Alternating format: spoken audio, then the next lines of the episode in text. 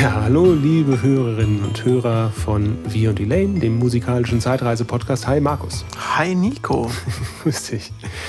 Das ist gerade total verwirrend, weil das, was wir jetzt gleich zu hören bekommen, das ist eigentlich vorhin passiert. Ja. Ist ja krass. Was ist passiert? Wir haben ja unser Album-Release demnächst. Black Veil kommt am 11.11.22 raus. Und dazu gehört auch, dass man ein bisschen die Werbetrommel rührt. Rezensenten, Influencer, Influencerinnen anschreibt, hey, wollt ihr nicht mal reinhören?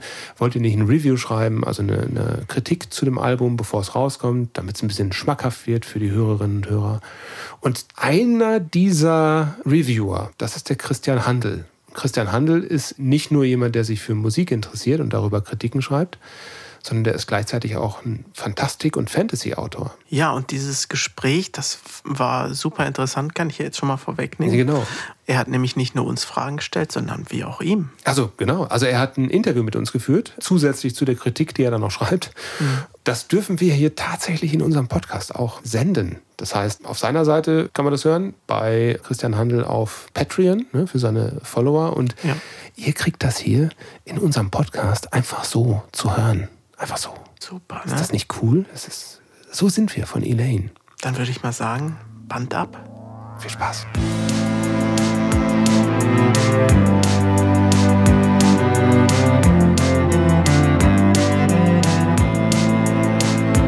There's a lack. Something's missing in the heart, inaccurately plucked apart, and that's a fact. Emotions have Ich freue mich, dass ich euch heute hier interviewen darf, die Band Elaine.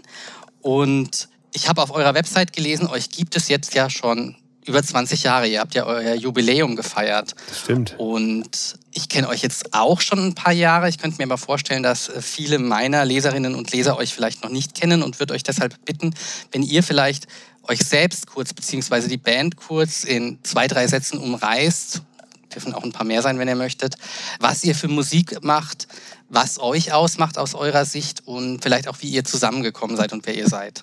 Ja, danke schön, dass wir hier sein dürfen. Das ist ganz toll. Das ist unser erstes Interview, das wir zu unserem neuen Album haben. Deswegen sind wir alle ein bisschen nervös, glaube ich. Ähm, ja, wir sind Elaine, äh, ursprünglich alle aus dem Sauerland. Wir spielen Fantasy Folk, so würde ich das mal als äh, Überschrift sehen. Da ist auch viel Pop und Rock mit drin, ähm, aber sehr Fantasy-affin das alles. Sowohl akustisch als auch visuell sind wir da sehr nah dran an, an Fantastik. Und ähm, heute hier mit dabei aus der Band sind die Joran. Hallo. du bist auch schon von Anfang an dabei, oder? Genau. Also gegründet haben wir uns ja eigentlich ich und der Skaldir. Hallo. Zusammen in 2001 und wow. der Nico ist äh, später dazugekommen. Genau. Ja, und dann gibt es noch jemanden, hallo, ich bin Skaldir übrigens, dann gibt es noch jemanden, der in der Band ist, Simon, der ist heute aber nicht dabei hier beim Gespräch. Der spielt Geige. Und warum seid ihr damals da drauf gekommen, Fantasy Folk zu machen? War das, ähm, es ist ja schon, also ich würde jetzt speziell ist so ein blödes Wort. Ne? Also ich höre euch unheimlich, unheimlich gern, aber ich kenne tatsächlich nicht viele Bands, vielleicht auch, weil ich mich in dem Metier nicht auskenne, die das machen, was ihr macht. Mhm. Und ähm, das ist eigentlich voll schade. Deswegen, wie ist denn da die Idee entstanden und wie kam das, dass ihr euch dann auch gefunden habt? Ich habe immer schon Lieder geschrieben und war auch Lorena McKennitt-Fan und Enya-Fan ah. und so ah. weiter. Und so hat sich das dann eigentlich ganz natürlich zusammengesetzt. Also ich habe akustische Gitarre gelernt und ähm, dann später mit Keyboards und so konnte man das dann ganz gut untermalen. Und so entstand dann ganz einfach der Stil. Und dadurch, dass wir alle die verschiedenen Geschmäcker und so weiter haben, ist das auch so ein Mix aus verschiedenen Musikrichtungen. Also jeder bringt seine Einflüsse mit rein und so hat sich das entwickelt. Wenn ihr ein neues Album macht, ist es dann tatsächlich so, dass ihr euch ein bestimmtes Thema vornehmt? und dazu dann Lieder schreibt? Oder ist es dann eher so, dass Lieder entstehen und man schaut dann so im Nachhinein, was ist so der rote Faden oder was bräuchte man vielleicht jetzt noch als Ergänzung für ein äh, Lied auf einem Album? Ah, das ist ganz unterschiedlich. Wir haben die letzten drei Alben in Zusammenarbeit mit Autoren gearbeitet. Also seit 2011. 2011 haben wir ein Album veröffentlicht zusammen mit dem Kai Meier. Also wir haben seine Romane in Songs umgesetzt. Und ähm, das hat uns so gut gefallen und dem Kai auch, dass wir dann noch ein zweites Album 2017 da dran gehängt haben. Und es hat sich dann ergeben, dass wir zwei Jahre später schon wieder so eine, eine Zusammenarbeit gemacht haben, da mit dem Michael Menzel, dem Erfinder von der Brettspielereihe Die Legenden von Andor. Ah. Für den haben wir dann einen Soundtrack komponiert. Also vorher eigentlich schon. Und dann haben wir gesagt, hey, das, das sind so gute Stücke, die würden wir einfach gerne auch als, als Album mal rausbringen und nicht nur als einen großen Spiele-Soundtrack, sondern wirklich auch Songs daraus machen. Das haben wir dann 2019 gemacht. Und jetzt mit Black Veil ist es das erste Mal seit 2011, dass wir wieder komplett frei sind und eigenständig Songs schreiben können. Da ist es ja fast schon aus uns rausgeplatzt, was jetzt die verschiedenen Stilrichtungen angeht und auch die verschiedenen Thematiken. Es war also ein roter Faden war so das Helle und das Dunkle, könnte man sagen. Also wir hatten eigentlich vor, zwei Alben zu machen ein helles Album, ein dunkles Album, haben dann aber sehr schnell gemerkt, mhm. ähm, das, das ist zu unausgewogen. Also wenn du nur so, so, so sehr melancholische Sachen auf ein Album drauf machst, dann zieht das die Stimmung doch schon ziemlich in den Keller. Und das ist auch nicht so das, was wir mit unserer Musik tun möchten, sondern wir wollen schon beide Seiten beleuchten. Deswegen ist es auf Black Veil so, dass wir da wirklich sehr leichte Songs drauf haben, aber eben auch diese melancholischen Sachen, die einen dann auch vielleicht zum Nachdenken anregen oder auch mal in eine Herbststimmung versetzen. Ja, das ist doch ganz schön, dass du das sagst, weil ich habe hier auch mir noch eine Frage aufgeschrieben, die wollte ich euch stellen. Und zwar, welche Gefühle wollt ihr mit dem neuen Album ausdrücken? Ähm, für mich hat meine Musik auch immer so einen New Age-Aspekt. Das heißt, dass man den Leuten Hoffnung geben will. Und deswegen haben meine Lieder auch immer schon einen melancholischen Part gehabt, aber letzten Endes ist es doch, dass ich den Leuten Hoffnung geben will oder mir auch selbst. Also wir hatten alle, glaube ich, eine sehr bewegende Zeit und schwere Tiefen oder wie man auch immer sagt. Und ähm, ja, ich, ich sage immer, wenn man durch das Black Veil geht, sieht man gar kein Licht mehr, aber irgendwann kommt halt doch also ein kleiner Funken vielleicht. Und das ist das halt. Also ganz schwere Gefühle haben wir teilweise auch damit verarbeitet, aber auch wunderschöne Gefühle. Also es ist auf jeden Fall immer schwer bewegend, im Negativen wie im Positiven, würde ich sagen, für uns alle. Hm. Da steckt viel Verarbeitung drin, ne? Ja. ja. Wie eigentlich schönerweise oft in Kunst, sage ich jetzt mal, in hm. allen äh, Bereichen. Ist es dann für euch schwierig manchmal, die Songs jetzt dann auch selber so zu hören, weil ihr die ja wahrscheinlich nochmal mit einem anderen Ohr hört als jetzt ich, der einfach Konsument ist? Schwierig würde ich jetzt nicht behaupten, aber es gibt jetzt zum Beispiel einen Song aus meiner Feder, da war eine gemeinsame Freundin von Nico und mir, hat halt Suizid begangen und es ist halt so, dass man schon, wenn man das dann hört und sich damit beschäftigt, das halt einen auch immer daran erinnert. Aber das ist halt auch was, warum man überhaupt Musik macht. Also man beschäftigt sich halt mit Sachen, die in seinem Leben passieren und die einen Einfluss auf einen haben. Und Manchmal sind das halt auch nicht so schöne Themen, aber ja, man hat auch irgendwie dann doch einen, Abstand äh, gleichzeitig dazu, würde ich, würd ich behaupten. Wir hatten ja auch schon im Vorfeld darüber nachgedacht, das Album irgendwie Deep zu nennen. Und für mich war es persönlich wirklich diesmal äh, sehr schwierig. Ich habe ja auch das ganze Design und so gemacht, mich damit zu beschäftigen. Also es war wirklich schwerer als sonst, weil sonst dieser New Age-Anteil größer ist einfach. Aber dennoch bin ich natürlich sehr froh, dass wir das auf die Beine gestellt haben und abgeschlossen haben. Also es sind genug hoffnungsvolle Aspekte auch darin. Also äh, das als Hörer würde ich jetzt das tatsächlich auch unterstreichen, was du ne, sagst. Das ist jetzt nicht so, dass also ich empfehle euch allen, ähm, die gerade zuhören, äh, wirklich in die Lieder reinzuhören und die Lieder auch mit Ruhe zu hören, denn äh, natürlich gehen die teilweise schon ans Eingemachte, aber wenn man es so durchhört, ich finde es alleine auch schon durch die Arrangements, mit denen ihr die Songs halt auch teilweise ausgestattet habt, jetzt nicht ein Album, das ich jetzt irgendwie finde, das einen runterzieht oder so. Das mhm. ist jetzt auch ein blödes Wort, aber ich glaube, ihr wisst, was ihr meint, sondern es ist einfach sehr schön emotional geworden. Mhm. Das ist vielleicht auch das äh, mhm. Wort, was ich suche. Aber auch sehr positiv. Ich meine, ihr, ihr, schreibt eigentlich ja eure Lieder alle selber, aber ich habe auch gemerkt, ihr habt ja Scarborough Fair auch mhm. auf dem Album mit drauf dabei in eurer Version. Wie, wie kam das? Wie hat da, wieso, wieso hat das für, für euch sich gut angefühlt, das mit dazu zu nehmen? Gab es da einen Grund oder einfach ein Lieblingslied?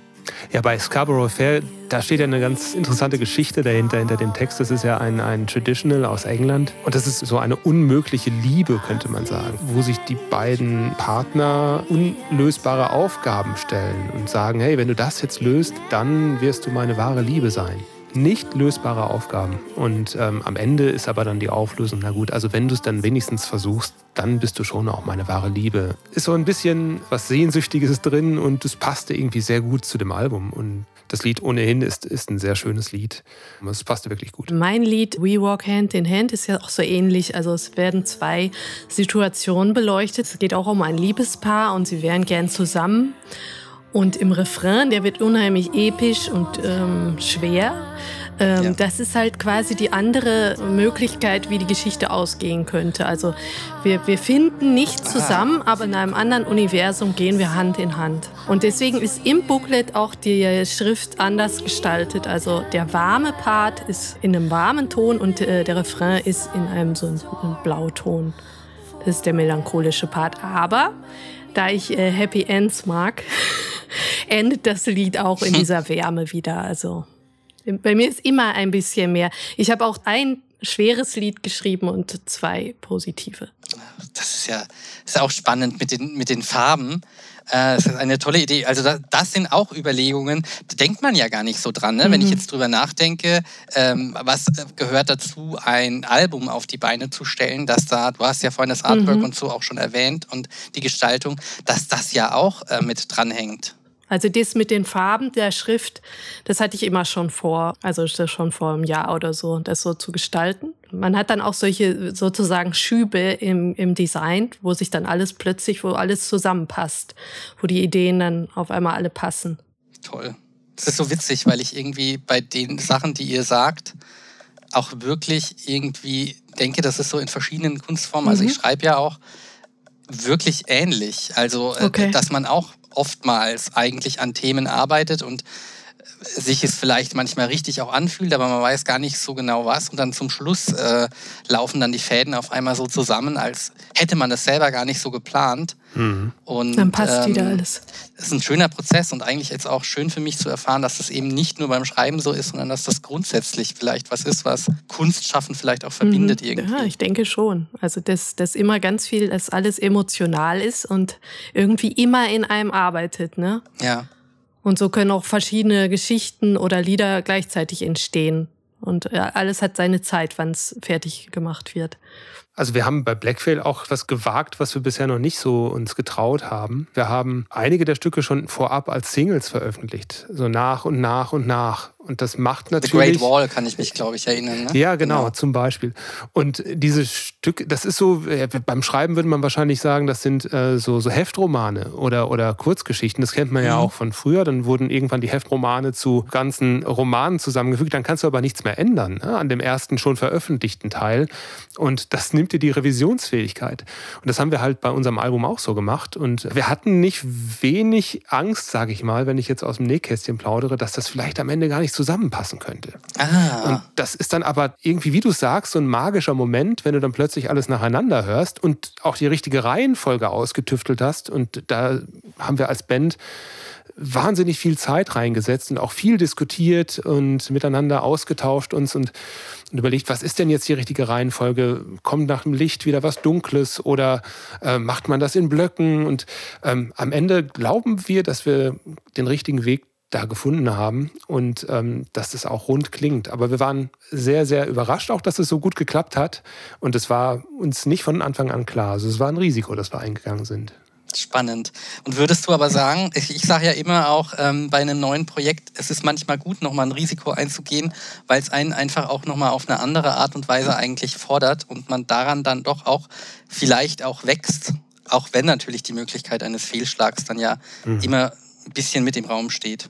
Ja, es ist sehr motivierend, wenn nachher was Positives rauskommt, aber du brauchst schon sehr viel Selbstsicherheit oder, oder Motivationsfähigkeit, dich zwischendurch durch diesen Zweifel dann durchzuziehen. Ne? Der Zweifel kommt automatisch, wenn du nicht irgendwie ein Feedback von außen bekommst und das machst du ja nicht. Also du verbreitest das ja nicht schon lange vorher an enorm viele Leute, sondern du behältst es ja eher im, im kleinen Kreis und da muss man sich schon wirklich motivieren, dann fest daran zu glauben, dass das auch was wird. Aber na, wir machen es jetzt seit über 20 Jahren und bisher hat immer noch alles gut geklappt. Jetzt reden wir gerade über Zeit, deswegen vielleicht vielleicht mal gleich die Frage, wie lange arbeitet man denn im Durchschnitt an so einem Album? Oder wenn ihr es konkret machen wollt, wie lange habt ihr an Black Whale jetzt gearbeitet? Ja, Black ist vielleicht gar nicht so ein gutes Beispiel, weil es wirklich enorm lange gedauert hat. Ich glaube, vier Jahre oder mhm. sind manche. Lieder äh, schon in Arbeit oder alt. Normalerweise würde ich sagen, dass man ein, zwei Jahre am Album arbeitet. Meistens geht ja auch das Songwriting, aber wir hatten die Songs auch wirklich so früh gehabt, aber bis sie dann wirklich fertig sind, ne? Äh, vom Demo-Stadium bis zum fertigen Projekt, das dauert ja dann wirklich äh, manchmal enorm lang. Und wir hatten halt, wie die Kollegen schon vorher erwähnt haben, ja erstmal die Strategie mit den Singles gefahren und später wurde dann halt erst der Gedanke daraus, da ein Album zu machen. Das ist vielleicht auch noch ein Grund, warum sich das ein bisschen in die Länge gezogen hat. Was war der Gedanke eigentlich dahinter, das mit den Singles so zu machen? das Streaming hat ja die Hörgewohnheiten total geändert von den Leuten. Mhm. Und es ist halt so, dass es besser für eine Band ist, viele Plays zu bekommen, wenn die regelmäßig halt auch was veröffentlichen. Und wenn man jetzt einfach nur ein komplettes Album macht, hat man nur einmal die Möglichkeit, einen Song den Redakteuren von Spotify vorzustellen. Und das ist dann halt nur eine Möglichkeit. Und mit jeder Single hat man halt die Möglichkeit, den Song vorzustellen. Und deshalb wollten wir das einfach mal versuchen, wie das so dann insgesamt läuft. Es gibt ja auch viele Musiker, die nur noch Singles rausbringen. Ja, das habe ich tatsächlich in einem Podcast von euch jetzt irgendwie gehört. Erst da ist das mir tatsächlich bewusst geworden. Also ihr habt ja einen eigenen Podcast auch. Mhm. Und da habt ihr ja auch schon drüber gesprochen, wie sich einfach durch, wahrscheinlich durch das Streaming, nehme ich jetzt mal an, auch diese Gewohnheiten verändert haben. Das ist schon crazy, ja. Voll. Ja, es geht vor allem um Aufmerksamkeit, ne? Also, dass du möglichst nicht zu lange Pausen in der Aufmerksamkeit deiner Hörerinnen und Hörer hast. Du kannst ja nicht alle Nase lang ein Album veröffentlichen. Nee, es ist dann ja. eher so, dass du sagst, das, was ich fertig habe, bringe ich jetzt raus und mal schauen, wie es ankommt. Für diejenigen, und da gibt es noch genug, die gerne was in der Hand haben, so auch in dem Booklet und so weiter, dann blättern. Da ist ja unsere Joran, die, die Meisterin der Grafik bei uns und eine ganz tolle Haptik und Optik. Das ist das, was wir halt wirklich damit verfolgen auch, um damit auch die anderen Bedürfnisse der, der HörerInnen dann auch mh, hm, abzudecken. Ne?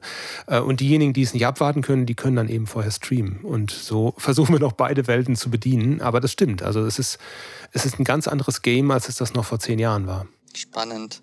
Und jetzt habt ihr gerade äh, erzählt, wie das so ist mit äh, von einem Demo-Stadium zu einem fertigen Song.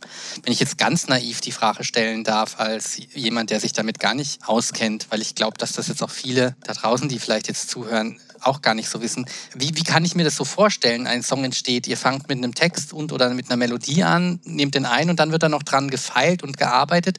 Würdet ihr da ein bisschen was drüber erzählen? Hm, das ist ganz unterschiedlich. Also zum Beispiel bei Sternwind ist mir die Melodie des Refrains im Halbschlaf eingefallen. Ich bin dann wieder aufgewacht und habe mein Handy genommen und diese Melodie aufgezeichnet. Und dann habe ich so erst das Orchestrale drumherum gebaut, das Arrangement und ähm, später erst ähm, die Lyrics dazu geschrieben. Also es ist manchmal passiert so rum, manchmal passiert es andersrum. Manche Songs schreiben sich wie von selbst. Da ist man in einer Stunde fertig mit allem. Und manche, da tüftelt man über, über Monate hinweg dran rum. Und dann hast du irgendwie vielleicht eine Melodie, die dir vorschwebt und einen Text und dann nehmt ihr das auf, aber ihr tüftelt dann auch nochmal weiter, wie er dann klingen soll oder vielleicht auch was für Instrumente eine Rolle spielen oder ist das auch unterschiedlich? Grundsätzlich ist es so, dass jeder seine eigenen Songs schreibt. Im ah. Grundsätzlichen hat jeder seine eigenen Songs und äh, arrangiert die und schreibt dazu die Texte. Aber manchmal schreibt Nico oder, oder ich oder also schreibt jemand auch für die anderen Texte so. Meistens ist es so, dass jeder der Pate von seinem eigenen Song ist. Jeder darf auch was vorschlagen, Einflüsse oder Instrumente oder wie auch immer. Aber grundsätzlich, also meistens schreibt jeder seinen Song allein. Toll. Ja, und dann hast du halt so ein instrumentiertes Demo. Das ist oft ein, ein Keyboard-Instrumental-Track oder schon direkt mit Gesang oder mit Gitarre. Und dann stellen wir uns das gegenseitig vor und geben uns ein bisschen Feedback dazu. Und am Ende ist es so, dass Scaldi und ich meistens dann hier im, im Studio sitzen und überlegen, an welcher Stelle brauchst du jetzt halt noch eine Steigerung oder muss hier vielleicht noch was an der Produktion geändert werden, vielleicht das Instrument anders verhallt, vielleicht auch nochmal die Parts etwas umstellen. Aber das ist dann wirklich immer in Abstimmung mit dem Songpartner oder der Songpartin. Und am Ende hast du dann halt ein recht rundes Ergebnis, wenn es gut läuft. Und es läuft meistens gut. Also da sind wir eigentlich sehr ein, eingespielt über die Jahre schon. Total spannend. Ja. Das heißt, ihr wollt auf jeden Fall auch weitermachen, hoffe ich. Das ist eine böse Frage. Nee, wir wollten uns auflösen jetzt, um diesen Zeitpunkt. Hatten wir uns für heute vorgenommen, das bekannt zu geben? Nein, natürlich. Nein, ja. ja. Jetzt kommt's raus. oh Mann, sorry, ja. Wir wollen irgendwie weitermachen. Ja. Weil du gerade Sternenwind erwähnt hast. Mhm. Jetzt hoffe ich, sage ich nichts Falsches, aber das habe ich doch richtig gehört. Das ist ein deutscher Titel, aber es ist ein englischer Text genau. im Lied, richtig? Genau. Und ihr macht ja auch beides tatsächlich. Also ihr mhm. habt ein paar Lieder, die singt ihr auf Deutsch, ihr habt ein paar Lieder, die singt ihr auf Englisch. Hängt jetzt wahrscheinlich davon ab, wer was geschrieben hat, aber wenn jetzt jemand von euch dabei ist, der vielleicht beides macht, also das Deutsche und das Englische, wie entscheidet ihr, was einen deutschen Text bekommt und was einen englischen Text bekommt? Bei, bei dem Lied hat es jetzt zufällig einfach so gepasst, weil Deutsch ja auch unheimlich schön ist, aber die Strophen einfach besser waren auf Englisch. Bei Ivory Fairy hatten wir das ja auch. Das ist ja deutsche Strophen ja. und englischer Refrain. Das kam aber dadurch, dass der Protagonist in dem Buch Fee hieß und deswegen Ivory Fairy gut passte auf Englisch. Das ist, glaube ich, zu Lorelei von Kai genau, Meier, gell? Genau. Genau, das war auf eurem Arcane-Album, auf dem ersten. So habe ich euch kennengelernt. Ah, ja. Da hat das gut gepasst. Das war ja auch ein Wagnis, das so zu machen, aber wir haben es halt einfach ausprobiert. Und jetzt ist es auch sehr beliebt auf Spotify. Da kann man es ja ganz gut sehen. Und wir haben auf YouTube, hat auch jemand ein Video für uns dafür gedreht. Und das ist auch sehr oft gespielt worden. Das stimmt. Ja, das kann man ja auch mal erwähnen. Das ist total gut geworden, ne? Ja. Und äh, das war einfach, ich, einfach ja. jemand, der das gerne machen wollte, sich kreativ ja. dazu also austoben. Also sehr aufwendig. Und das ist wahnsinnig gut geworden. Ja. Toll. Ja, also ich habe auch schon mal Deutsch getextet in zwei oder drei Songs. Ich würde sagen, meine Lieblingslyriksprache ist doch das Englische. Aber manchmal passt es einfach wahnsinnig gut, was, was du, äh, genau wie bei dir, das ist ein Bauchgefühl. Äh, es kommt dann irgendwie, ne? Genau. Probier doch hier mal was Deutsches und dann passt das auch. Wir hatten ja auch mal das Elbisch oder Quenya Englisch. Oh ja. Das hat auch einfach super gepasst. Das, das wäre für mich zu schwierig. Also ja, ich, ich brauchte ich glaub, da auch wirklich, so also jemand hat da auch geholfen, uns äh, das zu schreiben, die Texte, also zumindest ins Quenya zu übersetzen ja. und äh, auch mit der Aussprache. Also es wurde alles vorher für uns quasi vorgesprochen. Sonst, ja, das ist ja voll sonst bevor man das da total falsch reinsingt, das ist ja, das muss ja auch nicht sein. Aber mich hätte das total frustriert, wenn, wenn die Übersetzung irgendwie nicht in das Reimschema passt von dem Gesang. Also ja. da wäre ich total an die Decke gegangen wahrscheinlich. Also da beneide ich deine Geduld. Ja, irgendwie ging das halt. Auch mit der Aussprache. Ich weiß nicht, ob ihr es dann umgeändert habt. Nee, aber ich, also soweit ich mich erinnern kann, war das auch total reibungslos. Also das. Ja, manchmal muss man auch Glück haben. Ja, ne? ja, wirklich. Überhaupt mit der Neniel zusammenzuarbeiten war, ich fand das total toll damals. Ja. Also, das war 2006, ne? Genau. Oh, jetzt sind wir schon wieder ganz weit. Ja, wir holen wieder aus hier aus dem Nähkästchen. Du liebe Unglaublich. Zeit, ey. Da sind viele der Hörerinnen und Hörer noch gar nicht geboren gewesen. Ja, das ist erschreckend, gell? Aber da denken wir jetzt einfach nicht drüber nach. Ähm, aber ähm, das passt hervorragend, weil ich habe noch eine Frage, die ist so zweigeteilt. Und zwar würde mich mal interessieren, wenn ihr da jetzt mal zurückblickt, was waren denn äh, seit 2001 eigentlich eure für euch persönlich schönsten Momente und der zweite Teil der Frage ist, was ist eigentlich jetzt gerade besonders schön? Dass wir fertig sind. ja, das ist echt ein sehr gutes Ja, doch, Gefühl. schon. Es, es, ist wirklich eine, eine Riesenwanderung wie Frodo in den Schicksalsberg. Ja. So ungefähr fühlt man sich zwischendurch. Und dann, wenn man es dann wirklich abgibt zum Presswerk und so weiter, das ist schon ein tolles Gemeinschaftsgefühl auch. Also, das Zusammenschweißt, es ist ja eine Extremsituation. Feiert ihr so einen Moment auch irgendwie ein bisschen? Oder? Ja, also wir haben schon vor, so eine virtuelle Release-Party zu machen. Äh, dadurch, dass wir halt relativ verteilt sind in, in Deutschland, haben wir trotzdem geplant, so zum Veröffentlichungszeitpunkt mal so eine Art virtuelle Party zu machen, wo man gemeinsam in die Songs reinhört. Wir wissen noch nicht genau, wie wir das machen, technisch, aber ich habe mich da mal so reingelesen, mal gucken. Dir fällt schon was wie wir, ein. Wie wir das hinkriegen. Also notfalls macht das irgendeine KI mit unserem Gesicht, das kriegen wir irgendwie hin. Genau. Aber du kennst das Gefühl doch auch, oder Christian? Du bist doch selbst Autor. Für dich ist das doch ja, wahrscheinlich ähnlich, oder? Ich finde das super, super spannend, was ihr so erzählt habt, weil ich auch dieses Gefühl manchmal habe ähm, beim Schreiben, dass man ähm, irgendwann das Gefühl hat, so würde ich es beschreiben, dass man wirklich irgendwie nur noch bergauf geht und dass man das Gefühl hat, man kommt nie oben am Gipfel an und es wird dann irgendwie anstrengend. Ja. Und auf einmal stehst du dann halt tatsächlich oben auf dem Gipfel und ja, ähm, genau. spürst dann schon auch dieses Glücksgefühl oder auch vielleicht ein bisschen Stolz sogar manchmal, je nachdem, ähm, an welchem Punkt man gerade ist. Ne? Ich meine, Ich weiß nicht, ob ihr das auch kennt. Ich habe ganz oft das Gefühl, wenn ich äh, lange an einem Text arbeite, dass ich irgendwann den totalen Überblick verliere und überhaupt nicht mehr das Gefühl habe, ob das, was ich jetzt mache, gut ist oder schlecht, mhm. weil ich dann irgendwie zu nah dran ist und ich irgendwie das Gefühl habe, dass das alles sehr langsam ist in seiner Erzählweise. Mhm. Und wenn ich dann das Buch abgeschlossen habe, also das ist jetzt vielleicht wieder ein bisschen anders als beim Lied, und es dann nochmal durchlese, bemerke ich erst den ganz anderen Flow, den die Geschichte hat. Weil mhm. natürlich lese ich halt mal 100 Seiten deutlich schneller, als dass ich 100 Seiten schreibe. Ja. Und deswegen habe ich eigentlich wirklich immer den Moment, wo ich auch, ich weiß nicht, ob jetzt Zweifeln der richtige Wort ist, weil man wird ja auch, ich meine, ihr macht das jetzt 20 Jahre. Ich hoffe und denke, das ist bei euch vielleicht auch ähnlich. Man wird ja irgendwann auch routinierter und weiß, okay, hm. das ist jetzt das Gefühl, das ich gerade habe. Das kenne ich aber schon aus früheren Schreibprozessen. Mach mal einfach hm. weiter und guck dann. Aber ja, insofern kenne ich das schon auch. Manchmal braucht man den Abstand zu seinen eigenen Arbeiten. Also ich hatte es heute selbst noch, dass ich dann äh, mich in was verfrickelt wieder hatte und dann dachte, was soll das eigentlich? Schmeiß es gleich weg. Also diese Selbstzweifel ja. hat man, glaube ich, immer mal wieder an irgendwelchen Punkten. Ja, ich weiß auch nicht, ich glaube auch, die sind vielleicht zwischendurch auch ganz gut. Ich weiß ja. nicht für was, aber ich meine, auch ihr kennt das bestimmt beim Liederschreiben, nehme ich mal an. Es gibt ja dann auch Tage, da will es einfach überhaupt nicht funktionieren, genau. obwohl du die Bilder im Kopf hast, aber du kriegst sie nicht aufs Papier. Mhm. Und dann irgendwann gibst du vielleicht auf und setzt dich vielleicht nochmal zwei Tage später hin und auf einmal läuft das. Obwohl du nichts anderes erzählen willst. Aber mhm. ich habe natürlich das große Glück, dass ich mich natürlich auch von Musik inspirieren lassen kann. Ne? Also mhm. sowohl ähm, beim Schreiben, indem ich vielleicht ein Stück, was irgendwie in gewisser Weise eine Stimmung einfängt für mich, immer wieder auf Dauerschleife laufen lasse. Oder halt auch beim Spazierengehen oder beim drüber nachdenken dass ähm, ich einfach noch dieses tolle Medium habe, das halt schon jemand anderes geschaffen hat, was mir aber trotzdem nochmal hilft, in meine eigene Kreativität einzutauchen. Das ist wahrscheinlich umgekehrt jetzt schwieriger, wenn man selber Lieder macht.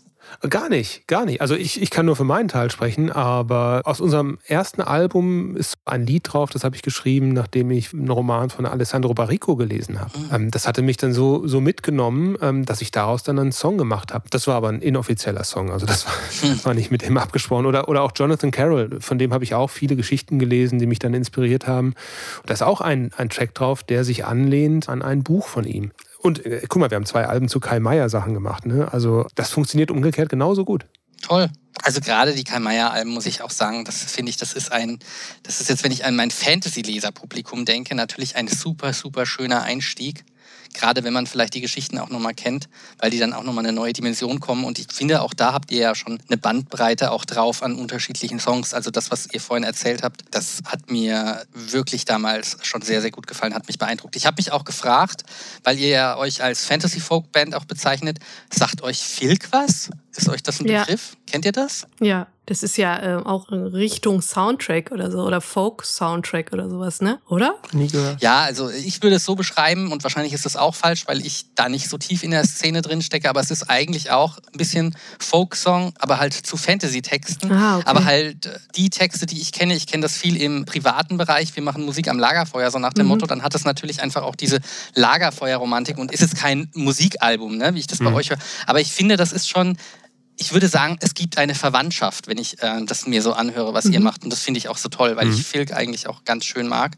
und dann begeistert war, dass es eben auch so Alben gibt. Also nicht nur die beiden äh, Alben, die ihr praktisch zu Stücken von Kai Meier gemacht habt, sondern natürlich auch die anderen, die ihr gemacht habt, die halt einfach ähm, auch in diese fantastische Richtung gehen. Das ist halt, äh, ist halt auch toll. Hast du denn aus dem Genre Filk irgendwie einen Lieblingssong? Weil wir haben für unseren Podcast, wir und Elaine, da haben wir eine Playlist und äh, wir dürfen ja das Interview auch dafür nutzen und ah. dann könntest du direkt was beisteuern, wenn du magst. Oh, das ist jetzt ganz, ganz, ganz schwierig, weil ähm, ich gar nicht weiß, ob es die Songs, die ich toll finde, überhaupt äh, auf Spotify oder sonst wo gibt. Ah. Aber es gibt eine Künstlerin, die nennt sich Fiacha.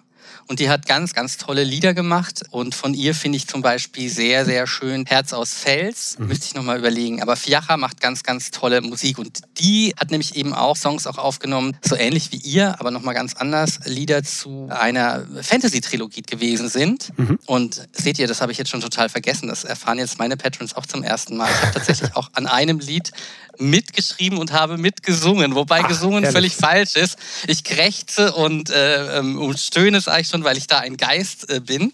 Aha. Und das fand ich einfach so faszinierend auch da. Ich habe vielleicht 5% an diesem Lied äh, mitgeschrieben, ne, muss man dazu mhm. sagen, oder 10%, ein bisschen Text. Alles andere stammte von Fiacha, aber das fand ich einfach eine ganz, ganz spannende Erfahrung auch, sich so nochmal mit einem Werk auch zu beschäftigen und auseinanderzusetzen, weil man muss es halt einfach auch sagen, Musik ist halt einfach was ultimativ Emotionales irgendwie für mich, als Hörer mhm. zumindest. Also emotional halt auch deshalb, weil es einfach einen auch in Stimmungen versetzen kann oder in bestimmten Stimmungen, in denen man ist, die nochmal unterstreichen kann. Mhm. Und das liebe ich einfach daran total. Christian, du meintest ja vorhin, dass du uns mit den Arcane-Alben kennengelernt hattest. Ich, ich würde nur mal ganz gern wissen, ob du dann praktisch über Kai Meier tatsächlich auf uns ja. aufmerksam geworden bist. Ja, ja, tatsächlich war das so. Das ist ja für uns immer ganz spannend, auch mal zu wissen, wie ja, ja, finden sich die Leute. Ich glaube, das war entweder noch über die Website, die er damals noch hatte. Da hat er ja sehr akribisch viele News und Posts äh, damals noch gemacht. Das ist ja auch schon wieder längere Zeit her. Oder über Facebook. Und da habe ich das entdeckt und fand es spannend. Und dann sind wir auch irgendwie relativ schnell in Kontakt gekommen. Ich habe ja eine ganze Zeit lang auch intensiv gebloggt und habe dann euer Album entdeckt und war auch mega begeistert. Und das ist auch ein Album, was ich heute noch höre, weil das einfach, weil das toll ist. Ich meine, zum einen war ich natürlich sehr, sehr dankbar, weil es relativ äh, viele Lieder zur Lorelei gab. und das ist ein Buch vom Kai Meier, das ich sehr, sehr gern mochte. Ich äh, verrate euch jetzt einfach mal mein Lieblingslied von dem Album. Ich weiß ja nicht, ist ja vielleicht für euch als Feedback auch interessant. Mhm. Ich finde ja das zweite mhm. Gesicht wahnsinnig genial. Also, das habe ich ewig auf den Dauerschleife gehört. Das ist eigentlich, also das und natürlich auch die Ivory Fairy und ist es die geheime Melodie? Heißt, ja, es gibt ein Lied, das die ja. geheime Melodie heißt, glaube ich. Ne? Das, ist das ein Instrumentalstück? Ja. Es gibt, glaube ich, auch noch ein Instrumentalstück. Also ja, wie ihr seht, ähm, also ihr Lieben, die ihr zuhört, hört auf jeden Fall in das Album rein und natürlich aber auch in die anderen. Aber jetzt, wenn ich davon erzähle, in Arcane 1, weil das ist einfach großartig von A bis Z. Dankeschön. Ja. Sehr, sehr gerne. Du hast gerade noch gefragt, was unsere schönsten Momente in 20 Jahren waren. Ich glaube, da sind wir gar nicht drauf eingegangen. Fällt, fällt mir gerade noch so ein, weil du jetzt gerade von Kai Meier gesprochen hast. Und ähm, das ist so für mich einer der, eines der Highlights. Das erzähle ich immer wieder gerne. Als wir 2005 auf einem Festival in der Eifel waren, auf so einem Mittelalterfestival, und da war Kai im Publikum. Und dann haben wir uns da halt kennengelernt. Also er war quasi auf dem Festival, ist an uns vorbei und hat ein bisschen zugehört und haben ihn erkannt und angesprochen. Und dadurch ist das alles erst entstanden. Das sind dann so, so Zufallsmomente, die einen dann jahrelang begleiten. Das war für mich so ein Highlight. Aber du hattest ihn auch schon gelesen vorher ja, ja, praktisch, ja, oder seine Bücher. Ja. Das war einer meiner, man hat ja so, so, so Autoren, die man ständig liest, wo man auch äh, un, ungesehen das nächste Buch einfach kauft und, und, und liest. Und das war einer von den zwei, dreien, die ich dann ständig gelesen hatte. Was ist so das Buch von Kai Meier, was du empfehlen würdest, um jetzt mal in eine dritte Künstlerrichtung einfach zu gehen? Mein erstes von Kai war das Haus des Daedalus. Das ah. gibt es heute unter dem Titel Die Vatikanverschwörung. Und äh, da hat Kai so einen Stil drauf, wie den Brown erst später dann entwickelt hat. Also besser. Also Kai hat es besser gelöst, aber so durch diese Vatikan-Thematik und, und Vatikan-Verschwörungsthemen. Ganz, ganz tolle Geschichte, super gut geschrieben. Damit bin ich eingestiegen. Ist nicht so typisch für das, was er heute macht oder wofür man ihn heute so kennt. Und ich fand auch das zweite Gesicht ganz, ganz super. So diese 1900 1920er Romane, Die Alchemistin, tolle Bücher, tolle Buchreihen. Die Sturmkönige waren für mich natürlich sehr ansprechend, weil ich eh so einen Hang zum Orientalischen, zu der orientalischen Musik habe. Das fasziniert mich ja immer. Und die habt ihr ja auch in der zweiten, im zweiten Arcane-Album, sind, glaube ich, relativ viele Lieder auch von den Sturmkönigen inspiriert. Kann das sein? Arcane 2, ja. Ja, das ist ja auch viel Orientalisches auf dem Album. Und ähm, Lorelei habe ich natürlich auch gelesen, weil äh, schon allein, weil der Kai mir da so eine nette Signatur reingeschrieben hat. Und da musste ich es ja quasi lesen. Er hat geschrieben, ähm, ich glaube, er hat was geschrieben für Joran, die von zauberhaften Gesang viel versteht. Und in der Lorelei geht es ja auch um diesen, diesen betörenden Gesang des Echos des Kindes in dem Brunnen ja. und ähm, dadurch auch das äh, Lied Abendruf, wo ich versucht habe, das betörendste Lied, äh, was ich aus mir rausquetschen konnte, zu schreiben.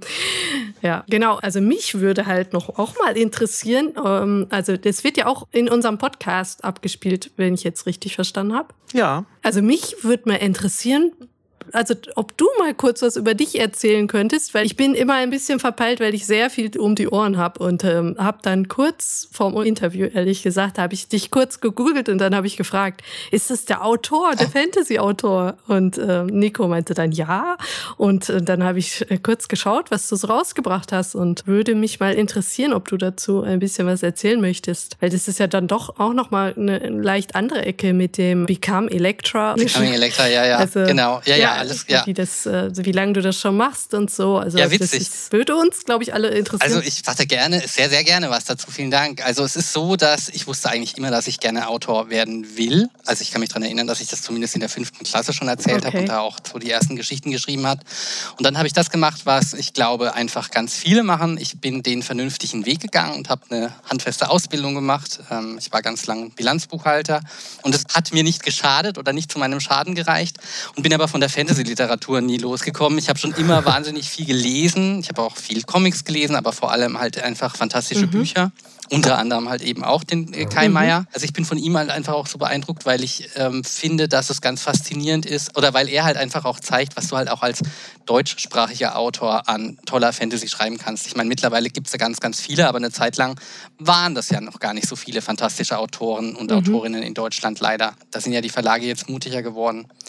Naja, und ich bin tatsächlich so ein bisschen versumpft dann in meinem Hauptberuf, also mit den ganzen Rechnungen und Tabellen. Bin dann nach Berlin gezogen und habe dann da gemerkt, dass mir das Fantastische halt einfach total fehlt mhm. und habe angefangen zu bloggen. Das muss so irgendwie 2007, glaube ich, gewesen sein, habe ich einen Blog aufgezogen und habe da einfach über Fantasy-Bücher und über Fantasy-Bücher, die erscheinen, irgendwie berichtet und viele Interviews auch einfach geführt weil mich das mhm. interessiert hat, mich mit Autorinnen und Autoren zu unterhalten, wie die so arbeiten mhm. und war dem Genre dadurch eigentlich immer sehr, sehr nah und habe gedacht, ja, das Schreiben, das irgendwann kommt es vielleicht und ich habe es aber auf die lange Bank äh, geschoben. Das war die Zeit, der ich dann auch euch entdeckt habe. Ja, wollte ich gerade sagen. Da haben wir uns auch kennengelernt zu der Zeit. Ne? Ja, genau, weil ich, ich habe euer Album eben auch reviewen dürfen. Mhm ja, dann hat sich so eins zum anderen ergeben. Ich war dann eine Zeit lang für ein Magazin als ähm, freier fester Redakteur tätig. Das war auch so ein Fantastikmagazin. Dann bin ich irgendwie durch Zufall in so eine Phase gerutscht, in der ich relativ viele Autorinnen und Autorenveranstaltungen auf Messen und so weiter moderiert habe. Aber selber geschrieben habe ich halt nie. Und irgendwann, ich habe dann Gott sei Dank in meinem Freundeskreis zwei sehr liebe, nette Autor, also eine Autorin und ein Autor, mhm. die mich dann auch da so ein bisschen, ja, ich sag mal, ermutigt haben, unterstützt haben. Und dann habe ich es einfach probiert und habe eine Kurzgeschichte geschrieben, habe bei einer Ausschreibung mitgemacht. Die wurde dann auch zu meinem Glück gleich genommen. Und das war so der Moment, wo ich dann ja Blut geleckt mhm. habe. Ich habe dann erst angefangen, Anthologien herauszugeben. Das heißt, eine Geschichte von mir und viele Geschichten von anderen Autorinnen und Autoren. Mein Thema ist ja immer so ein bisschen die Märchenfantasy. Also äh, ich interessiere mich sehr stark für Märchen, nicht nur jetzt für die Brüder Grimm, sondern auch so ein bisschen für die, äh, ja, aus anderen Kulturkreisen, aber natürlich auch sehr stark für unsere. Und so habe ich dann angefangen zu schreiben, habe dann eine Novelle geschrieben, die tatsächlich auch so eine düstere Märchenfantasy war. Im Prinzip, Story in a Nutshell ist, Schneeweißchen und Rosenrot sind lesbische Dämonenjägerinnen und versuchen den Geister Hänsel und Gretelhexe zu exorzieren. Mhm. Das ist Rosen und Knochen. Und das lief dann eigentlich auch so ganz gut, dass ich dann gedacht habe, jetzt probiere ich es mal mit dem Jugendbuch. Und das ist das, was du vorhin dann entdeckt hast. Das war dann mein Jugendbuchdebüt, Becoming Electra. Mhm. Eine fantastische Geschichte oder ich weiß gar nicht, wie man es nennen will, die halt 2068 spielt, also in der Zukunft und in der es um mhm. menschliches Klonen geht und um eine junge Frau, die eigentlich ein Klon ist, aber die im Prinzip die Rolle ihres Originals einnehmen muss. Sie wird ein bisschen erpresst und in dem Buch, also es erzählt natürlich in erster Linie eine abenteuerliche Geschichte hoffentlich. Es geht aber auch so ein bisschen darum, was macht eigentlich Identität aus und was bedeutet es, Mensch zu sein. Also es klingt jetzt sehr, sehr hochtrabend und sehr, sehr tiefschürfend, das natürlich irgendwie im Rahmen dieser fantastischen Geschichte und so ist es, dass ich halt immer einfach irgendwelche Themen habe, die mich irgendwie bewegen und die mich dann in meine Geschichten begleiten. Also ich habe mich ja Sommer letzten Jahres von meinem Bilanzbuchhalterjob tatsächlich getrennt, weil ich mhm. beides nicht mehr in dem Maße bespielen konnte. Ich arbeite mhm. jetzt noch stundenweise für einen Verlag, um so eine gewisse Grundsicherung zu haben und konzentriere mich ansonsten eben hauptsächlich auf Schreiben, weil ähm, es einfach zeitlich zu sehr körperlicher Raubbau irgendwie geworden ist. Mhm. Mit dem Pensum zumindest, mhm. in dem ich hatte. Und schreibe jetzt oder darf jetzt Geschichten schreiben, die ähm, entweder märchenhaft oder queer sind oder im Idealfall vielleicht sogar beides. Und das macht gerade sehr viel Spaß. Ja, das ist sehr spannend. Wenn du sagst, uh, Becoming Electra, da geht es um Identität und was macht Identität aus. Skaldi und ich, wir hatten gestern und auch heute ein Gespräch zu einer Kunst-KI mit Journey, ah. also wo du Prompts eingibst und dann innerhalb von 60 Sekunden erfindet die KI für dich ein Bild, das diesem Prompt oder dieser Aussage mhm. entspricht. Und die sind so gut, so fabelhaft äh, kreativ. Ja, also es hat direkt bei mir so, ein, so, so, eine kleine Explosion im Kopf ausgelöst. Was heißt denn das eigentlich für Kunstschaffende und für Künstler mhm. und Künstlerinnen? Kann das nicht eine Gefahr für uns alle sein, dass unsere Kreativität irgendwann in Zukunft gar nicht mehr gefragt ist? Und kann unsere Identität durch eine KI kopiert werden und dann gibt es irgendwann Christian Handel Bücher, die gar nicht von ihm sind und Elaine Songs, die gar nicht von Elaine sind. Wie stehst du denn dazu? Hast du da eine Meinung dazu? Ich glaube persönlich, und vielleicht werde ich auch eines Besseren belehrt, ich hoffe nicht, dass etwas, was, ähm, wir haben ja vorhin auch drüber gesprochen, wie das auch bei euch ist, wenn ihr Musik macht und wie lange das manchmal dauert, dass in all unseren künstlerischen Werken doch ein gewisser schöpferischer Funke steckt, den eine KI so nicht kopieren kann. Was ich allerdings glaube, ist schon, dass die KIs so gut werden werden, dass sie, ich sag mal, ähm, Geschichten bestimmt auch schreiben oder Bilder machen, die uns bestimmt auf einem Level als Konsumenten sehr, sehr gut befriedigen. Und es ist halt die Frage, wie vielen Menschen das vielleicht einfach reicht oder auch nicht reicht. Ja. Also ich glaube, eine gewisse Gefahr gibt es. Allerdings ist es bei der Kunst so, das ist vielleicht bei euch, ich könnte es mir vorstellen, mit der Musik ähnlich. Ich habe da auch länger drüber nachgedacht, warum schreibe ich. Es ist ja auch unter Autorinnen und Autoren auch immer so eine Diskussion, würde ich auch schreiben, wenn ich wüsste, dass meine Geschichten niemand lesen würde. Und ich kann das nicht ehrlich ja. mit Ja beantworten, weil ich tatsächlich, und das klingt, ich weiß, es klingt so in, vielleicht arrogant oder so, aber ich meine das gar nicht so, weil es einfach ein Wunsch ist. Ich habe den Wunsch schon, dass meine Geschichten auch ein Stück weit in die Welt rausreisen und ähm, dass die Leute berühren, weil ich auch das Gefühl habe, dass man über eine Geschichte, wie über einen Song, wie über einen Film, wie über ein Bild, einfach auch in gewisser Weise miteinander in Berührung tritt. Sei es tatsächlich ja. dann irgendwann mal ähm, im echten Leben auch, entweder dadurch, dass man vielleicht eine E-Mail hin und her schreibt oder dass man sich mal auf einer Messe begegnet. Vielleicht trifft man aber die andere Person auch nie. Aber mir ist das beim Lesen selber schon so oft gegangen, dass ich das Gefühl hatte, oh mein Gott, also so oft nicht, aber ab und an hat man das Glück, ein Buch zu entdecken, wo man das Gefühl hat, mein Gott, das trifft mich gerade irgendwie äh, ganz tief in einem Kern auf eine gewisse Weise. Oder bei Liedern ist das natürlich auch so, dass es so ein paar Lieder gibt, wo man das Gefühl hat, oh Gott, da drückt jetzt genau jemand das aus, was ich irgendwie dann und dann gefühlt habe oder was ich fühle oder was ich gebraucht habe. Mhm. Und das ist etwas, und da spricht jetzt vielleicht der Kunstschaffer oder der Geschichtenschaffer. Ich Kunst ist ja auch ein schwieriges oder ein bedeutungsaufgeladenes Wort. Sagen wir mal einfach ein Geschichtenschaffer aus mir, dass mir das einfach auch wichtig ist, diese Geschichte zu schaffen. Deswegen kann ich die Frage gar nicht so sehr beantworten, wie das für den Konsumenten ist. Also ob es für den auch wichtig ist, dass da eine gewisse Person dahinter steht. Da ich aber auch schon immer jemand war, der sich bis zu einem gewissen Grad auch gerne mit dem Künstler oder der Künstlerin auseinandersetzt, die etwas geschaffen hat, wenn mich das richtig bewegt ist, mhm. glaube ich, dass mir eine KI alleine nicht genug wäre und ich hoffe, dass es ganz vielen anderen Leuten auch so geht. Vielleicht gibt es noch die Möglichkeit, dass man das noch unterstützend irgendwie zusätzlich mit einbaut. Aber so ganz von der KI hoffe ich nicht, dass wir da hingehen. Wie seht ihr das? Finde ich ja total interessant, was du sagst. Habe ich noch gar nicht so dran gedacht. Das ist ja auch immer so ein, ich nenne es jetzt mal Personenkult gibt. Auch wenn ich jetzt manche Bands oder so sehr gerne mag, dann will ich eigentlich immer mehr über die Personen dahinter wissen. Oder zumindest wer ist derjenige, der genau die Musik so schreibt, dass sie mir gefällt? Und äh, wenn man sich das jetzt überlegt, man hört einen Song, der von einer KI geschrieben wurde, was es ja auch schon gab, und findet den toll, äh, wenn es jedenfalls so sein sollte, und denkt sich dann, ach, den will ich ja gerne mal kennenlernen, wer das? Und dann ist es eine KI und man denkt sich, ah, okay, mhm. Also aus allem, was man in den Input gegeben hat, wird das halt gemacht. Und da stehen ja auch wieder Personen hinter. Also wie lange kann es gehen, dass Sachen generiert werden? Weil dafür braucht es ja immer Sachen, die schon Leute selber echt, sag ich mal, gemacht haben. Also das ist ein spannender ja. Gedanke irgendwie auf jeden Fall von dir da. Auch wie mainstreamiger wird es vielleicht dadurch, ne? Das weiß ich jetzt auch gar nicht. Also es kommt drauf an, wie man die KI auch wieder programmiert. Aber ich denke natürlich dann in die Richtung, hm, geht es dann in die Richtung, dass man halt sagt, wie schaffe ich Werke, die auf ein besonders breites Massenpublikum zugeschnitten sind? Oder ist das vielleicht auch gar nicht mehr wichtig, weil ich jetzt durch die KI einfach die Möglichkeit habe, auch ganz, ganz viele Werke, die auf super kleine Nischen zugeschnitten sind, zu produzieren? Ja. Also interessant ist das Gedankenspiel schon. Ach, ich weiß es nicht. Ich will es nicht. Also, ähm, ja, nur weil ich es nicht will, ne? Aber es ist ja bei Schauspielerinnen oder Schauspielern auch manchmal so. Es gibt einfach ein paar Schauspielerinnen, Schauspieler, die mag ich total.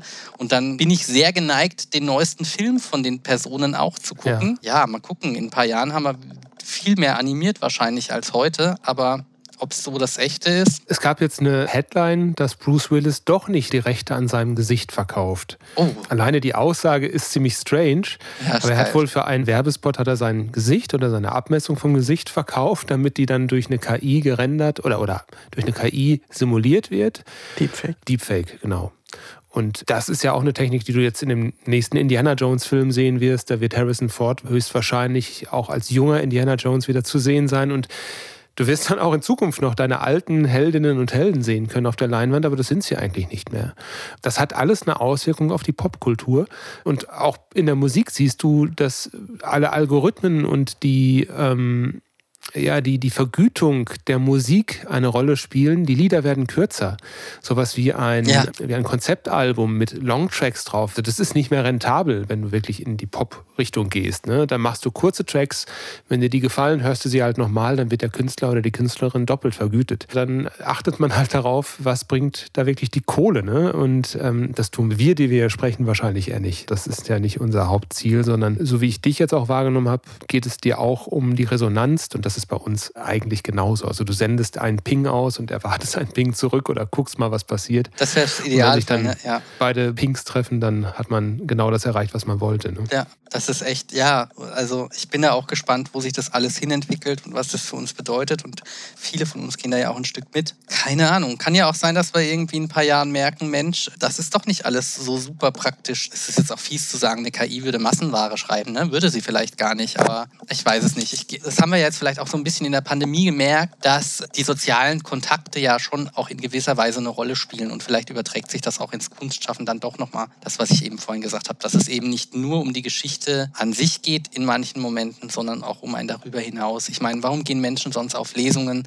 Warum besuchen sie Konzerte ja. oder gehen ins Theater? Ich weiß nicht, es ist ja auch, wenn man an KI denkt, wahrscheinlich sind die KI-Hersteller auch so clever zu wissen, dass sie gewisse Fehler und so mit einbauen müssen, aber das ist ja so diese schizophrene Suche nach dem Perfekten einerseits und dass aber das Perfekte oft viel zu glatt ist, als dass es uns so stark im Herzen vielleicht auch trifft oder bewegt, Aha. möchte ich jetzt mal behaupten. Wenn es dann zu so einem glatt geschmiergelten Projekt wird oder Produkt, dann ist es ja manchmal gar nicht mehr so interessant, wie, ja, wenn es ein bisschen rauer ist vielleicht. Ich weiß es ja, nicht. Ja, das stimmt. Wir werden es vielleicht noch erleben. Keine Ahnung, ich bin gespannt. Ja, jetzt gucke ich auch nochmal auf meinen Spickzettel. Ich wollte natürlich eigentlich auch euch fragen, was so eure jeweiligen Lieblingslieder von allen euren Alben sind. Oder vielleicht konzentrieren wir uns mal auf Black Whale. Und wenn ihr mögt, stellt doch jeder auch nochmal ein Lied vor, das euch besonders berührt. Das kann ja gerne auch das sein, was ihr geschrieben habt, damit ihr aber uns da so ein bisschen was vielleicht noch davon erzählt. Das wäre schön. Ich glaube, es ist immer normal, dass einen die eigenen Lieder am meisten berühren. Ich finde die anderen auch sehr toll und ergreifend. Ich fange mal kurz mit meinem an. Der Esel nennt sich zuerst oder so. Wie heißt das Sprichwort? Ähm, Nein, für mich ist äh, Sternwind immer noch total magisch, sage ich auch immer wieder. Das ja. ist äh, einfach, alle haben da toll mitgewirkt. Es ist einfach, ich habe da sogar ein Video eigentlich vor Augen, immer wenn ich das höre. Das ist geballte Magie für mich. Und das ist ja ganz schön, wenn man das selber noch so empfindet, aber man braucht dann auch mal wieder einen Abstand dazu, ne? Zwischendurch. Ja. Also ein Video könnte ich mir gut vorstellen, aber es wäre sehr monumental, muss ich gestehen. Das wäre wahrscheinlich nicht umsetzbar. Da brauchen wir dann die KI dazu. Ja, wollte ich gerade ja, sagen, also dass die KI das halt umsetzen. Ich finde Home is where you are total schön. Das ist wie ein irischer Song traditionell. Und An Angel reappears. Ja, aber auch zum Beispiel finde ich ein Searchlight super, weil ich, als ich das eingesungen habe, ich hatte da so ein Stranger Things Gefühl, als ich das eingesungen habe irgendwie. Ah. Ja, es ist einfach ein, ein cooler, anderer Stil auch wieder, aber es ist total eingängig. Also ich glaube, man schließt irgendwie alles mit ins Herz. Ich persönlich neige eher zu diesen New Age Sachen als dies, so Selbstmordlieder. Zum Beispiel könnte ich selber nicht schreiben, aber es gehört halt dazu. Ja. Ähm, ich finde es schwer, jetzt zu sagen, ja, was ist mein Lieblingslied, was, was ich geschrieben habe. Ich denke mal, von meinen dreien würde ich wahrscheinlich Home is Where You Are auch sagen, dass das mein Favorit ist, weil es einfach komischerweise so klingt, als ob es jemand anders geschrieben hätte für mich und nicht ich selber. Ich denke, oh, das ist ja wirklich gut. Aber als ich das jetzt weiß, ist das Seltsame dabei. Ich mag von meinen Kollegen besonders gern die zwei Klavierballaden, also We Walk Hand in Hand, das die äh, Joan geschrieben hat, hat mich sehr berührt als ich da auch am Mix zum Beispiel dran saß, hat mich das schon sehr berührt und ebenso The Great Wall. Also ähm, eher so dann diese, diese schwermütigen Schinken. Nummern, die finde ich sehr gelungen. Und auf unsere ganze Biografie gesehen ist eins meiner Lieblingslieder Lurlin Night, muss ich sagen. Das habe ich ganz oft im Ohr, einfach okay. so. Vom Arcane 1 ist das, ne? Da war das drauf. Ja, ist es. Ja, genau. Ja, wenn ich so überlege, was hat mich so am meisten berührt auf Black Veil? Hm. Also ich erinnere mich an einen schönen Urlaub in, in Irland, und da hatte Skaldir sein Demo zu Home is Where You Are geschickt. Da hatte das Lied noch keinen Titel. Und das habe ich die ganze Zeit da gehört oder hatte es dann auch im Kopf, immer wenn ich da durch die Landschaft gefahren bin. Und das passt einfach so unfassbar gut zu dem Land. Das klingt einfach wie ein Irish Traditional. Ja, also das, das hat mich total mitgenommen damals. Äh, ein ähnliches Gefühl oder eine ähnliche Verbindung habe ich zu Something Else. Das ist auch ein Lied vom Skaldir. Das hatte ich auch instrumental gehört und da flossen dann quasi die Lyrics einfach so raus aus mir. Da wusste ich genau, was da jetzt so, so hin muss. Und das nimmt mich heute noch mit, wenn ich das höre. Und bei Sternen Sonnenwind zum Beispiel, die Strophe, das sind einfach Strophen, die kann nur Joran schreiben, finde ich. Also das ist so archetypisch für Elaine-Songs. Ist, ist richtig toll und hat auch richtig Spaß gemacht, das nachher dann noch so ein ganz kleines bisschen aufzupolieren, so in der, in der Produktion, damit da noch mehr Wumms reinkommt, als ohnehin schon drin war.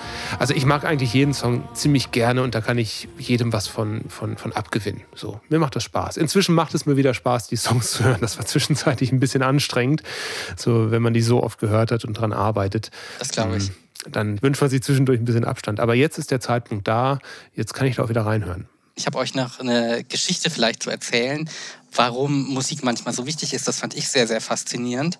Ich hatte ja vorhin kurz erzählt, dass ich Becoming Electra geschrieben habe, also diesen Zukunftsroman. Und ich habe eigentlich immer zu sämtlichen Romanen, die ich schreibe, immer so, also es geht nicht in die Playlist-Richtung, aber ich habe zwei, drei Musikstücke, die höre ich eigentlich dann immer beim Schreiben, auch schon beim Plotten vorher. Ah ja. Und da muss noch nicht mal der Text 100% zu der Geschichte passen, also manchmal auch gar nicht, aber er transportiert irgendwie das Gefühl, dass ich mit einer Geschichte verbinde. Mhm. Und jetzt ist es so gelaufen, dass Becoming Electra ganz gut beim Publikum ankam und der Gedanke aufkam, ob man eine Fortsetzung schreiben will. Und ich mhm. hatte mir tatsächlich auch schon ein Hintertürchen eingebaut. Also ich hatte eine Idee für eine Fortsetzung. Es war ja mein erster Jugendroman im Publikumsverlag und ich wusste von Anfang an, das wird kein Zwei-Buch-Vertrag, den ich kriege. Das ist jetzt ein Experiment, keine Ahnung, ob das klappt. Mhm. Und wir haben dann auch, nachdem ich das Buch abgegeben habe, dann liegt ja meistens noch mal eine Zeit dazwischen, bis es dann praktisch auch im Buchhandel liegt. Auch ein anderes Projekt angefangen und haben das geschrieben, aber das Buch kam dann raus und es kam bei den Leserinnen und Lesern an und die hatten dann Fragen und haben tatsächlich auch, und das ist ja dann immer auch schön, ne? sie haben sich auch teilweise bei mir und beim Verlag gemeldet und haben gesagt, Mensch, wir hätten gerne mehr aus der Welt. Und wir haben dann beschlossen, dass wir tatsächlich noch mal ein Sequel schreiben, weil es eben die Idee eigentlich schon gab, worum es da gehen könnte. Na cool. Aber zwischen dem Schreiben von Band 1 und dem Schreiben von Band 2 lagen halt irgendwie, ich glaube, ungefähr zwei Jahre fast. Und ja, okay. äh, zwischendurch ist ein ganz anderes Buch entstanden. Und ich bin dann an das Buch rangegangen und hatte da echt irgendwie so im ersten Moment so, ach herrje, ähm, wie erarbeite ich mir das auch wieder in diese Gefühlswelt zu kommen oder in diese Welt zu kommen. Und klar, ich habe mein eigenes Buch natürlich gelesen und wusste dann auch nochmal, ähm, oder konnte mich da schon reinfühlen. Aber der Schlüssel war dann tatsächlich, dass ich einfach die Lieder, die ich mir damals rausgesucht habe, einfach wieder gehört habe. Und in dem Moment, ah. wo ich die ah. Lieder gehört habe, war ich wieder total in der Figur drin. Und das fand ich extrem, auf eine Art und Weise war das ja schon ein bisschen Pavlov-Schiff irgendwie. Aber ähm, es hat extrem gut geklappt. Und deswegen ist es mir jetzt auch umso wichtiger, immer wenn ich was Neues schreibe, auch zwei, drei Songs irgendwie zu finden, die ich mit dem Buch verbinde oder mit einem Buchprojekt, weil mir das einfach so emotional hilft. Und dass sich das tatsächlich äh, über die Jahre hinweg rettet, das hat mich damals echt überrascht, aber das fand ich auch sehr schön. Und beim Schreiben, manchmal habe ich auch nicht gleich am Anfang irgendeinen Song. Solange ich den nicht habe, komme ich nicht richtig in die Geschichte rein. Also das ist irgendwie schon, finde ich auch faszinierend, was so Musik alles mit einem machen kann. Das ist ja stark. Finde ich sehr interessant. Ich finde auch, Musik, das ist wie so eine Gefühlskapsel. Man, man wirft seine Gefühle in so eine Kapsel und die kann man immer wieder nehmen und taut das dann wieder auf oder so. Oh, also ja. ich habe auch zwei Songs, die mich immer total inspirieren, kreative Sachen zu machen. Das eine ist ein Night Song von World of Warcraft. Das kann ich in Dauerschleife hören, also es ist total inspirierend. Und Rome Total War Forever heißt es. Mit Gesang ist es. Kann man ja auch mal auf die Playlist setzen bei uns. Also ich kann dir die Links gerne mal schicken. Vielleicht inspirieren sie dich. ja, sehr, sehr gerne. Das klingt toll. Also, Total ja. War Forever klingt auf jeden Fall gut ja. in der heutigen das Zeit. Ist, ja, sorry, oh. das äh, meine ich natürlich nicht so. Also ich bin nee, total. Ich, hallo, ich habe einen Friedenssong geschrieben, ja. Muss ich jetzt ausgleichend sagen. Ja. Ich sag jetzt lieber nichts mehr. Das Fettnäpfchen des Tages geht an mich. Was wir gerade gesprochen haben hier mit äh, Midjourney und so. Ich hatte gestern so ein Gefühl, nämlich als ich Midjourney das erste Mal ausprobiert habe, diese Kunst-KI, da kamen Ergebnisse raus. Ja. Und diese Ergebnisse waren so gut, ich wollte sofort einen Song dazu schreiben, damit ich das als Cover nutzen kann. Ähm, okay. Ähm, ah. Also ist der Wahnsinn. Macht das mal, ihr zwei. Versucht das mal. Das ist bestimmt cool für euch. Ich probiere das mal. Mit Journey. Das inspiriert auf der Stelle innerhalb von 60 Sekunden. Ich habe das beim Kai, ja, Kai Meier, Meier hat das übrigens gemacht und dadurch ja, habe ich das jetzt kennengelernt. Ach so. Ah. Der hat zu seiner Romanwelt da ein Bild generiert. Ich meine, er hat auch gesagt, er hat noch extrem viel nacharbeiten müssen äh, im, im, Photoshop, die Fehler, die auch da drin waren im Bild. Aber das sah unglaublich gut aus, wie genau. ein richtig gut gemachtes Buchcover einfach. Ne? Ja, eben. Also. Genau zu dem Bild, das finde ich nämlich auch total schön. Vielleicht kann man die App mal teilen oder so. Ich weiß nicht, wie die App heißt, die er da benutzt hat oder welche Filter oder wie auch immer. Aber das würde ich auch gerne mal ausprobieren. Das sieht ja echt super cool aus. Ja, da brauchst du Discord dazu und ah. müsstest dich dann in einem speziellen Discord-Channel anmelden und dann kannst du es ein paar Mal ausprobieren und das kostet dann irgendwie relativ wenig Geld, wenn man das dauerhaft nutzen möchte. Also es ist äh, auf jeden Fall lohnenswert. Ich kann euch mal eben was schicken. Ich hoffe, das geht jetzt hier. Ist jetzt ein bisschen ähm, abseits hier von dem Interview, aber äh, ich schicke euch mal eben ein Bild, das ich gestern, also ich habe das ja nicht wirklich gemacht, ich habe das ja nur durch einen Prompt erzeugen lassen. ich versuche das mal eben. Äh, unterhaltet euch bitte mal so lange weiter. Ich finde es gleichzeitig gruselig und spannend. Ich bin jetzt gespannt, was da rauskommt. Vielleicht müssen wir uns einfach auch mit den KIs und so weiter als ergänzend sehen und gar nicht als äh, verfeindet oder Konkurrenz. Ja, vielleicht also können nicht. die einem auch Arbeit abnehmen oder so. Ja. Aber da, da, da habe ich Angst vor meiner eigenen ähm, hm, wie will ich Ihnen das sagen? Ich meine, ich weiß nicht, habt ihr das nicht auch manchmal, dass, man, dass ihr denkt, oh, das ist jetzt irgendwie ein schweres Stück. Wenn das jetzt irgendwie jemand anderes für mich löst, ich musste so lachen.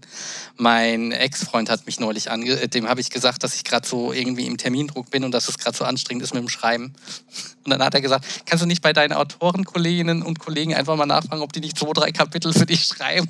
Und ich sagte so ihm, nee, das funktioniert so nicht. Das ist eine schöne Vorstellung der Arbeitsteilung, aber ich glaube, beim Buchschreiben, wenn man nicht sowieso mit jemandem zusammen ein Buch schreibt, funktioniert das einfach nicht so. Nee, so einfach klar. ist das dann wahrscheinlich nicht. Nee. Ja, und man will es ja auch gar nicht. Ne? Ich glaube, es ist ja wie bei euch. Also selbst wenn ihr euch zusammentut und Lieder schreibt, was wir eben vorhin auch gesagt haben, wie nah die einem dann auch gehen und so. Zumindest ich trage ja auch den Wunsch in mir, dass das, was dann praktisch zwischen den zwei Buchdeckeln steckt, ja auch ich bin und meine Version von dem, ja, was ich erzählen wollte. Ja. Ich habe euch gerade mal, äh, Christian, dir habe ich es auf dem Messenger geschickt. Jetzt bring doch die Leute Joran, hier nicht so aus dem Konzept. und Joran, dir habe ich es in dem Threema-Chat in den Bandchat mal geschickt. Und ich habe einfach eine Textzeile eingegeben aus The Great Wall, der Elaine Single. Und da sind diese beiden Bilder rausgekommen, die ich euch gerade geschickt habe. Boah, das sieht ja cool aus. Was, äh, oh, wow. was hast du da eingegeben? Ich habe ein, einfach eingegeben, half familiar faces drowning in the crowd without resisting. Oh mein Gott, und das passt. Und es passt also, wie die Faust Weise. aufs Auge. Ja. Ja, also. Das ist ja krass. Aber das ist jetzt eine App, die man bezahlen muss, oder? Mm, nö, das ist eigentlich eine Open Source KI und die KI macht das für jeden. Jeder sieht aber auch, was oh du da gemacht Gott. hast und kann so. daraus selbst was generieren. Also es ist nicht geschützt oder so. Aber wenn du es bezahlst, so 10 Dollar im Monat, kannst du das auch kommerziell verwenden, was rauskommt. Ist ah, aber okay. nicht gesagt, dass das nicht auch jemand anders dann nutzt, dein ah, Werk okay. in Anführungsstrichen. Aber ist ja interessant. Wobei das ja nicht wirklich ein Werk ist von mir, ne? sondern ich habe nur gesagt, was ja. ungefähr mir die KI machen soll. Und dann kam das raus. Und das war in 60 Sekunden Ja, Wahnsinn, ey. spannend. Und ich weiß, weiß, was du meinst, wenn du sagst mit Inspiration und so weiter. Ne? Das ist natürlich total spannend. Also ja.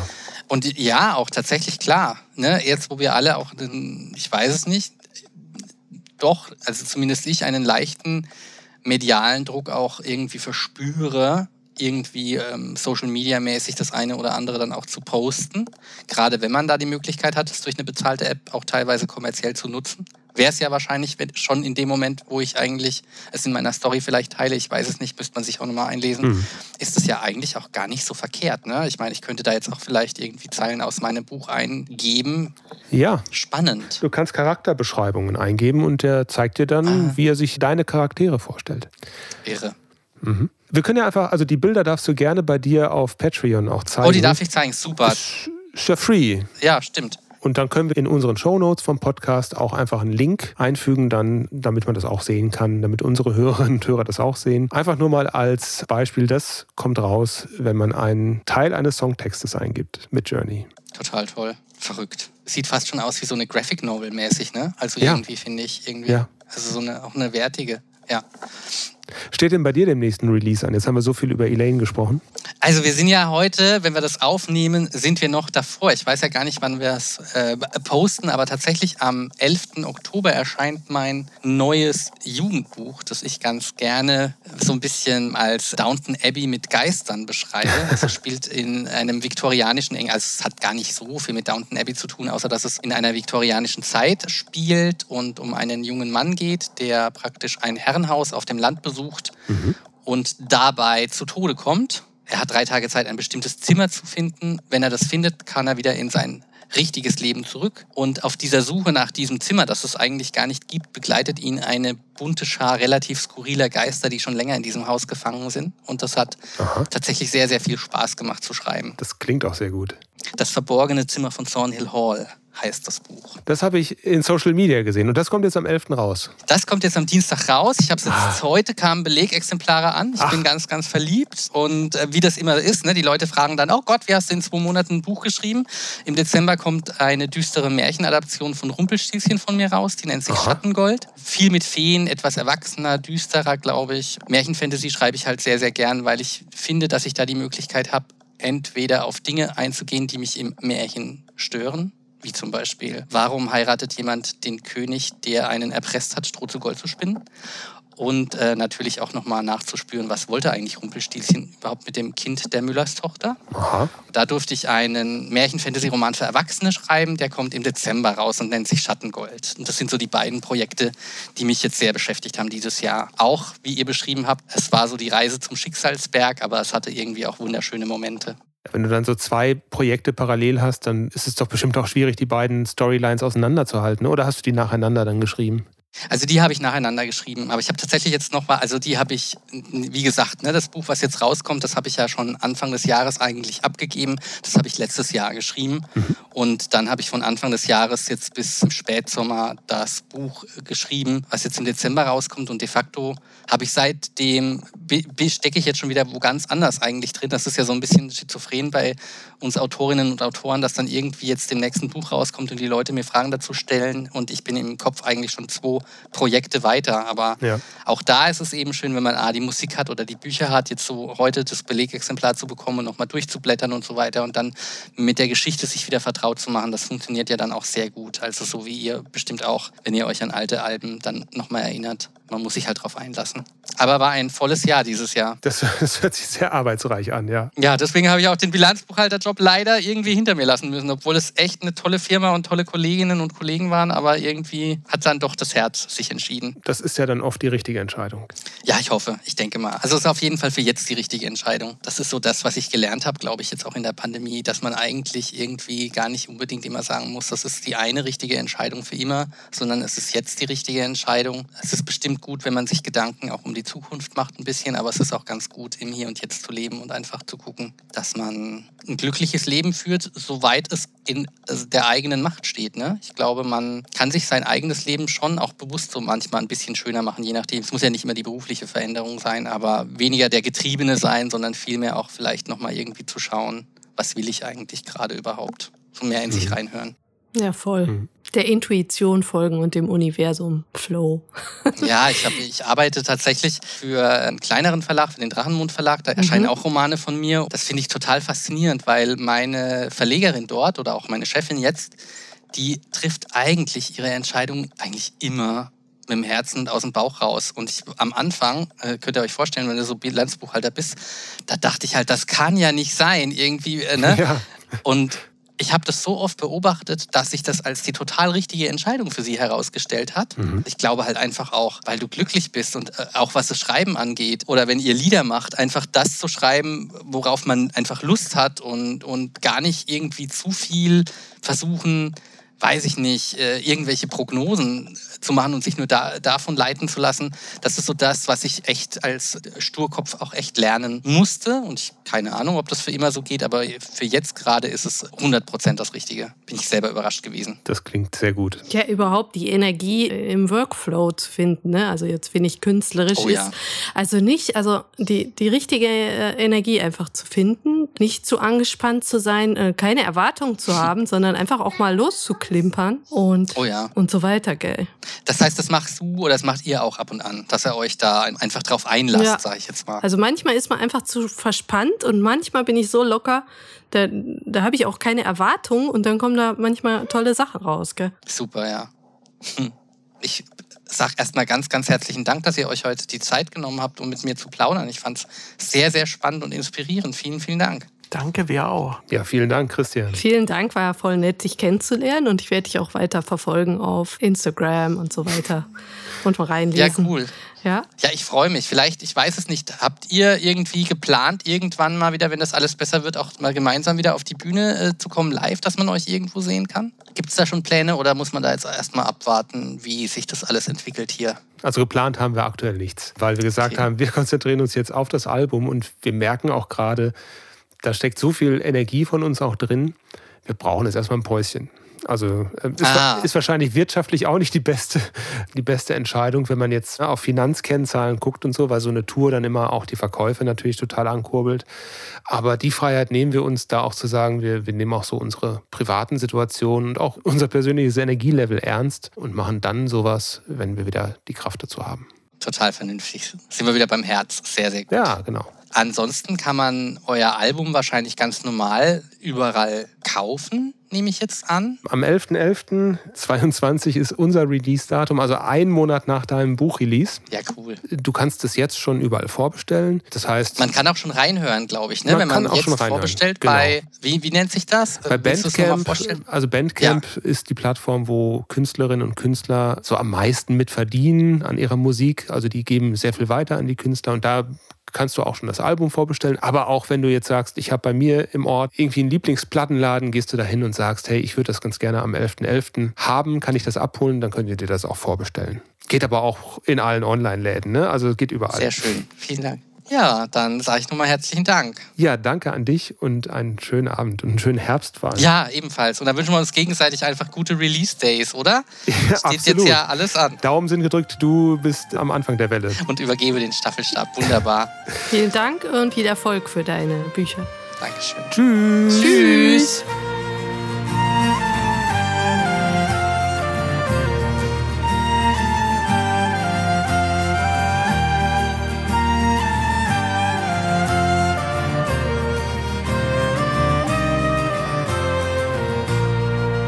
Ja, Markus, das war das Interview. Jetzt weiß man auch, wie es uns danach geht. Ich musste gerade tierisch auf Toilette nach dem Interview. Das ist immer, immer so in Interviews, aber bei dem Kai Meier-Interview von vor ein paar Wochen. Ja, das, das ging, glaube ich, noch ein bisschen länger. Ne? Ja, was am Ende wirklich äh, hängen bleibt, ist der Druck der Blase. So. Und ich habe jetzt wahnsinnig Hunger, wie auch schon beim letzten Mal. Ich weiß nicht, ob wir noch was essen gehen jetzt gleich. Ja, schauen wir mal, was wir hier noch so finden. Ne? okay. Hast du noch irgendwie einen Song, den du spontan mit auf die Playlist nehmen möchtest? Ja, ich würde vielleicht die Coverversion von Time in a Bottle, die Green Carnation gemacht haben, mit auf die Liste nehmen. Die hat mir nämlich echt gut gefallen in letzter Zeit. Das ist ja auch im Original ein super Lied. Sehr magisch. Ja, dann würde ich auch eins mitnehmen, auch ein herbstliches Lied, das ich in letzter Zeit sehr häufig höre. Das ist A Stranger's Chest von Lucy Kruger and the Lost Boys. Einfach mal reinhören. Tolles Stück. Völlig unabhängig von dem, was ihr gerade gehört habt. Ähm, und dann verabschieden wir uns auch für heute schon. Vielen Dank an alle Hörer und Hörerinnen des Podcasts. Und danke auch an den Christian, der das vielleicht auch nochmal hier hört. Es war echt ein sehr spannender Abend, den wir da hatten. Ja. Und lest seine Bücher. Bis dann. Tschüss. Macht's gut.